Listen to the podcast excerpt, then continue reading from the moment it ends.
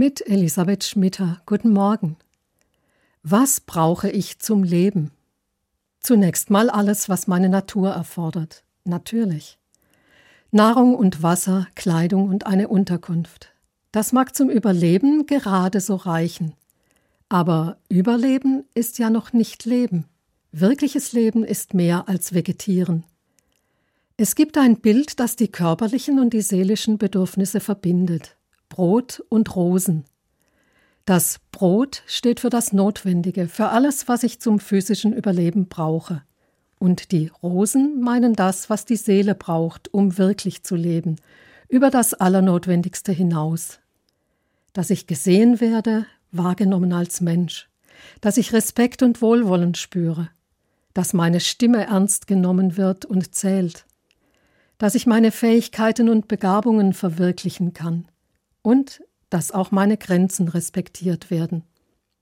Give us bread, but give us roses. Gebt uns Brot, aber gebt uns auch Rosen, denn Seelen hungern ebenso wie Körper. Das ist der Kehrvers eines Liedes aus dem Jahr 1912. In Amerika traten damals 20.000 Textilarbeiterinnen in einen Streik.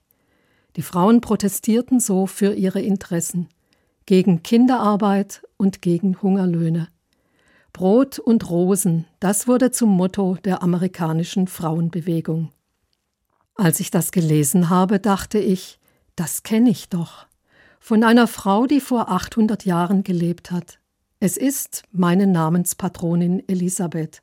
Sie war Landgräfin und hatte einen radikalen Sinn für Gerechtigkeit. Das war damals geradezu skandalös. Sie sah alle Menschen als Brüder und Schwestern und begegnete auch Bettlern auf Augenhöhe. Der Respekt ist es, der ihre Person mit den streikenden Frauen von 1912 verbindet. Sie gab Menschen damals schon den Respekt, der so vielen bis heute verweigert wird. Nicht nur Frauen, aber vor allem Frauen. Elisabeth von Thüringen wird in der Kunst mit Brot und Rosen dargestellt mit dem starken Symbol, das die unterschiedlichen Bedürfnisse der Menschen verbindet und zum Ausdruck bringt. Brot und Rosen, das brauchen alle Menschen. Nicht nur bei uns und nicht nur Frauen. Und vor allem nicht nur am Weltfrauentag, sondern an jedem Tag.